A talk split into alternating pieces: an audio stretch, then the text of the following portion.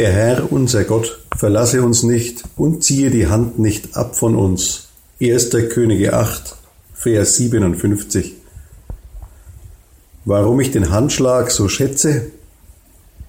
Weil da einer spürbar wird über Sehen und Hören seines Äußeren und seiner Stimme hinaus.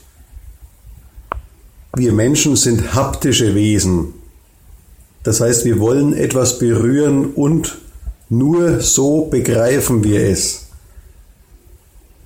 Eine Faust, die mir zur Begegnung entgegengestreckt wird, wirkt auf mich anders.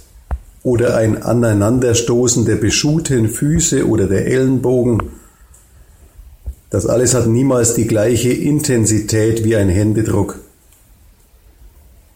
Wenn wir von der Hand Gottes sprechen und singen, dann drücken wir damit wohl aus, dass wir Gott erlebt haben als einen, der, obwohl wir ihn ja nicht buchstäblich anfassen können, als einen, der uns berührt, der verbindlich ist, der sich anfassbar macht.